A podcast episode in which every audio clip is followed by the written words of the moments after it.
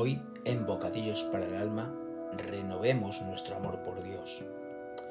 Puedo comenzar diciendo que un minero puede pasarse muchos años de su vida buscando una veta de piedra preciosa que transforme su vida. Y puede incluso pasarse toda la vida acabando con un gran esfuerzo buscándola y tristemente no encontrarla. Probablemente la siguiente generación será quien consiga la recompensa y la encuentre. Sin duda alguna, todo esto requiere mucho trabajo y gran constancia. Esto nos sirve para reflexionar que como hijos de Dios debemos buscar su presencia como el más grande y valioso tesoro. Ese amor por Dios debemos mantenerlo vivo sin descuidar esa vital comunión con el Señor.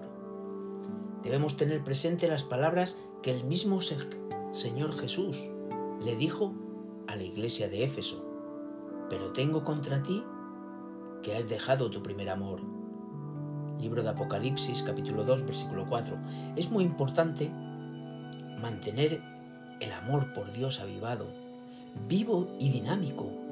Lamentablemente, la iglesia en la ciudad de Éfeso había descuidado esto y el Señor le dice en el versículo 5, recuerda por tanto dónde has caído y arrepiéntete y haz las primeras obras, pues si no, vendré pronto a ti y quitaré tu candelero de su lugar, si no te hubieras arrepentido. Libro de Apocalipsis, capítulo 2, versículo 5. Y esto implica un autoexamen de nuestro caminar de fe en el Señor. Estas palabras del Señor, pero tengo contra ti que has dejado tu primer amor, confrontan nuestro corazón desde el comienzo nuestro Señor ha expresado el deseo de caminar y compartir con el ser humano.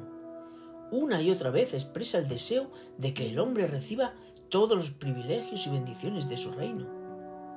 A lo largo de toda la Biblia, el Señor nos muestra cuánto desea vivir con y en el ser humano.